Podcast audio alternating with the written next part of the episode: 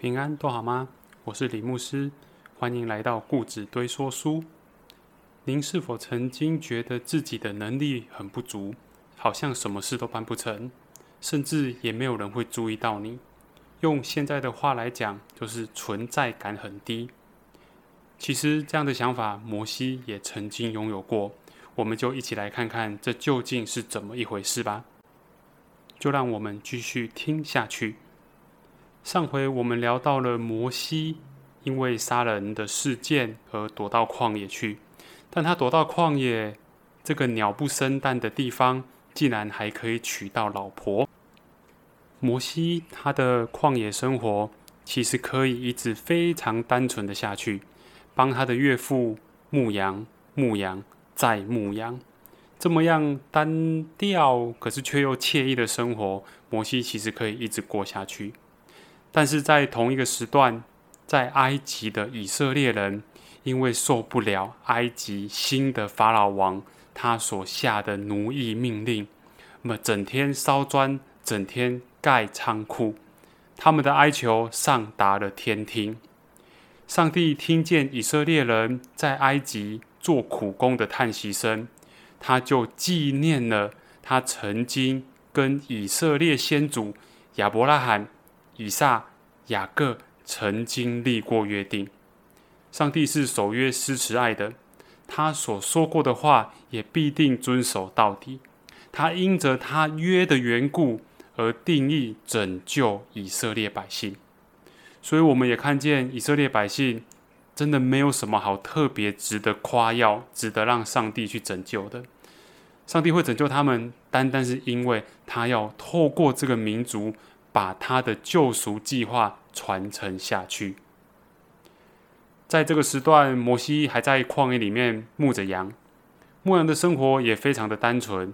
那我们晓得，旷野这个地方，其实它的生机跟生态，对于住在台湾的百姓来讲，真的是单调了许多。我们台湾有高山有低谷，那到处都看得到美丽的树木，而且气候也非常的宜人。之前我母会有兄姐，他们曾经到以色列圣地去玩过，就看到旷野。前两天看的时候，发现哇，真的是非常的漂亮，因为很少见。看到地上都红彤彤的，然后夕阳余晖照下来，整片哇，非常的好看。那也通通都是石头，石头还会反映出不同的光彩。可是第一天很新鲜，第二天觉得还不错，到了第三天就觉得好无聊哦。景色竟然都一模一样，而且在圣地这地方，大部分要坐车坐好几个小时，所以在那个车程当中，他们看了看，真的内心非常佩服当时的摩西跟以色列人，竟然可以在这地方住了四十年之久。吼，好，那在旷野的摩西，他有一天看到了一个奇特的景象。其实这个奇特的景象在。就是荆棘着火，荆棘着火，其实在旷野地还蛮常见的。但这异象的奇特之处在于，荆棘被焚烧，可是却没有毁坏。当摩西看到这景象一靠近的时候，神在那里面跟他说话，他就说：“摩西。”摩西回答：“我在这里。”上帝接着说。你脚所踏的地方是圣地，要把你的鞋给脱下来。那摩西也照做了。之后，上帝在这地方跟他自我介绍。他介绍的时候就说：“我是你父亲的神，是亚伯拉罕的神、以撒的神、雅各的神。”摩西就蒙上脸，因为他害怕看见神。这时，上帝其实也把他的任务就交给摩西。就说你要带领以色列百姓出埃及。那摩西一开始其实也老大不愿意的。他看见这个景象，他对于自我的评价、自我的形象其实非常的不好。等一下我们会看到他五次跟上帝在那边讨价还价。但在这之前，我们要先来聊聊焚而不毁这件事情。焚而不毁。是长老教会的标志。我们可以看到，我们教会的扛棒上面，还有周报上面，也都会画着焚而不毁，也就是荆棘燃烧的图。我们就是取自于这一个境界。我们用这图像来表示说，像象征着上帝的子民，虽然处于苦难之中，但是上帝仍旧会保护我们，与我们同在。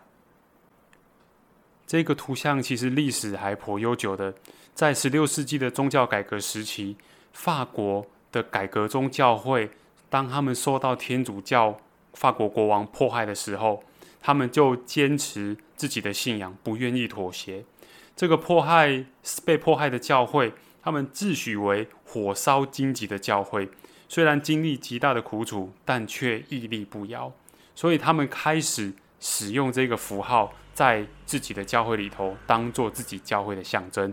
接着，爱尔兰的教会把这个焚而不毁的意义转化过来了，把它转化成具有正向意义、积极面的，就是被焚烧却依然兴盛。被焚烧却依然兴盛。英国长老教会的信徒也因为信仰来受到迫害，所以那时候最早伦敦教会也在一六四二年采用这个标志，之后这标志就扩散开来了。那也是我们改革中或是长老教会一个很重要的精神跟象征。台湾早期使用焚而不毁最早的人，就是从加拿大来的宣教师马杰博士。那他开始使用这个符号在教会上面，是因为一起事件。所以，我有时候我们看见，在最坏的环境之下，总是还是会有希望，总是还是会有盼望。因为那时候发生的侵法战争，那侵法战争那时候不只是法军打过来，其实里头的百姓，台湾的百姓，其实开始排外。尤其看到外国的宣教士，就会开始去追打、去骂。那看到。外国人来这边盖的教堂，其实也会拆毁，而且还会欺负已经信耶稣的台湾人民。那在这个几这几起教案当中，教会也曾经被破坏了。像牧师娘的母会新店长老教会，也是在这一波受害的名单当中。那侵法战争在台湾的教堂有受到损害，这时候马街博士就写信。要来去申请赔偿，跟那时候的巡抚刘铭传来申请，结果申请下来了一万多元的，啊，抱歉，一万块的墨西哥银元，他就用这一万块的银元来去重建教堂。重建的期间，其中四间比较大间，那有一间也是牧师娘的母会哦，新店长老教会。他那时候在建教堂的时候，马街自己设计的，那他就在高塔。尖塔的旁边就挂上了焚而不毁的图像，这也代表着台湾教会是从被迫害、从艰难的处境当中洗练出来的教会。那这一起事件，这几间教会也是台湾教会史上第一次在教堂上面刻画焚而不毁，成为台湾基督长老教会的标记。马介在他自己的记录里面。在他自己的日记里面，也曾经提到这一段经历。简单说，就是当那一些暴民们觉得说可以把教堂打趴在地的时候，其实教会反而在这地方坚强茁壮。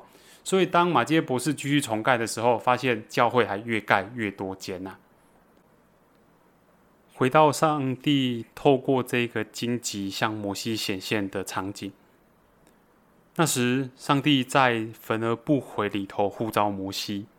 他呼召摩西，除了跟他自我介绍之外，他也跟摩西说：“我实在看见了以色列百姓的苦情，所以我要派你，我要派你来去拯救他们，带领他们出埃及，到牛奶与蜜之地，也就是回到迦南地上去。”他说：“现在以色列人的哀求达到了我的耳中，我也看见埃及人怎么欺负他们，所以他说我要打发你去见法老王，跟他讲说，让我的百姓从埃及出来吧。”那我们可以看到，摩西接到这份任务，他其实还没有多大的自信呢。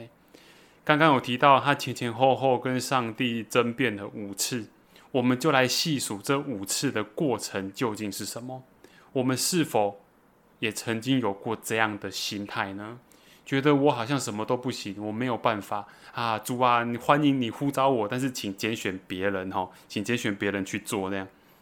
我们来看，一开始摩西对自我的形象不太好，摩西就对上帝说：“我是什么人呐？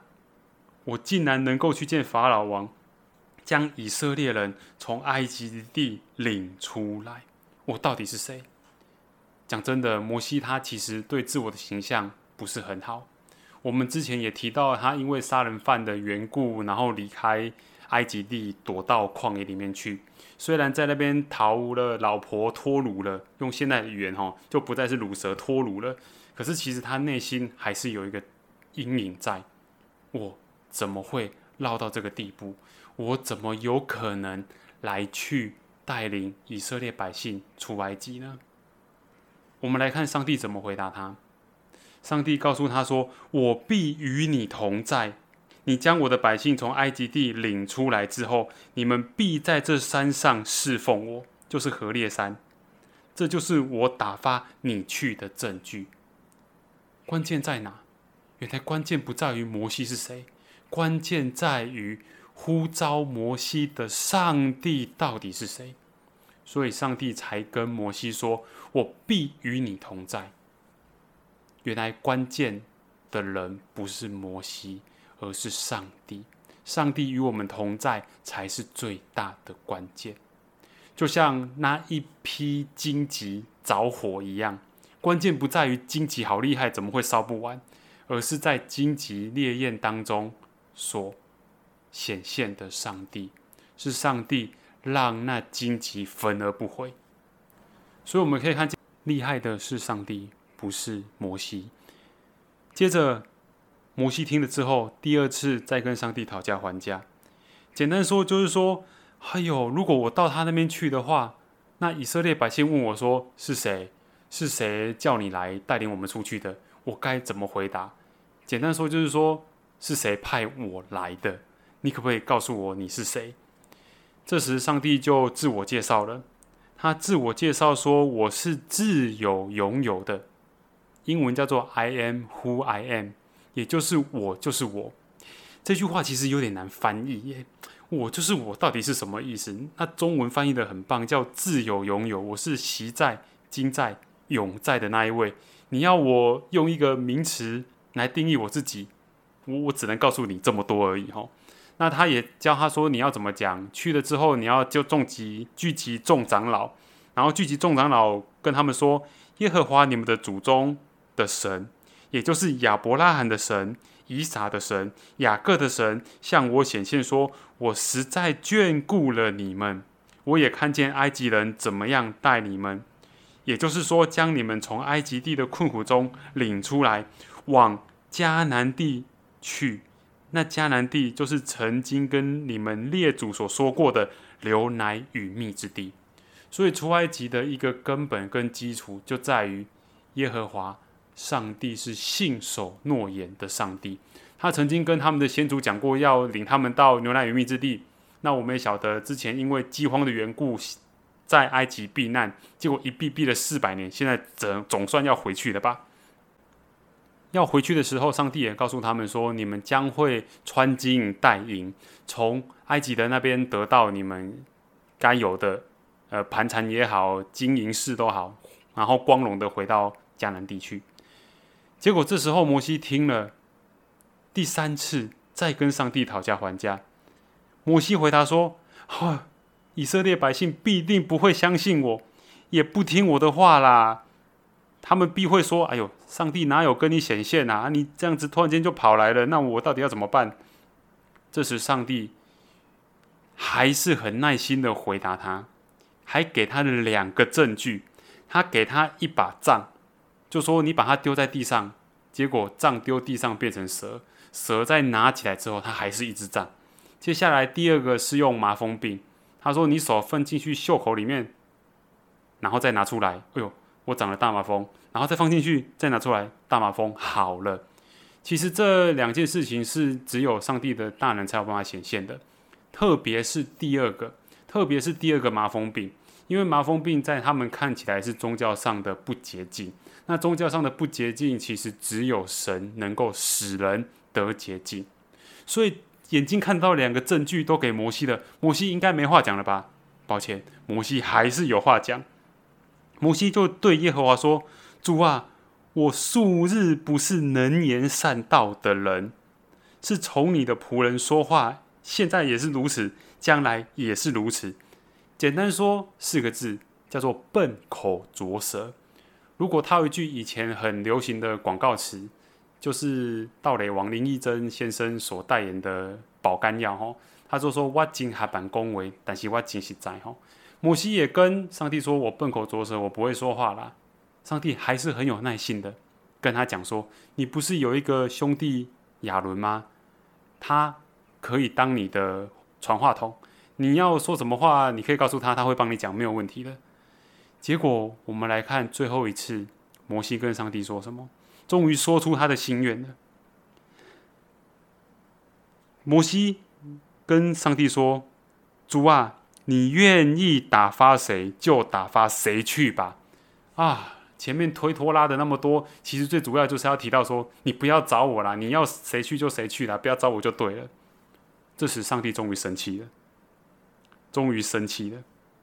他生气就说：“那个，你还是去吧。你去之后，我会派你哥哥在门口见你，然后他会告诉你该怎么办。”那所以其实你不用担心，你不用担心。摩西听到上帝既然都生气了，也不好说什么，只好摸着鼻子，准备跟他的岳父拜别，要出发前往埃及地区了。摩西的旷野生涯就告此到一段落。接着他要如何跟法老王斗智？接着他要如何带领这一群？玩梗印着景象的百姓出埃及呢？其实摩西也真的很辛苦。我们后面会看到他如何被这一群百姓气到哦，心里牙痒痒的，可是却又不能发作。预知详情，请待下回分晓。愿上帝祝福您，我们期待再相逢。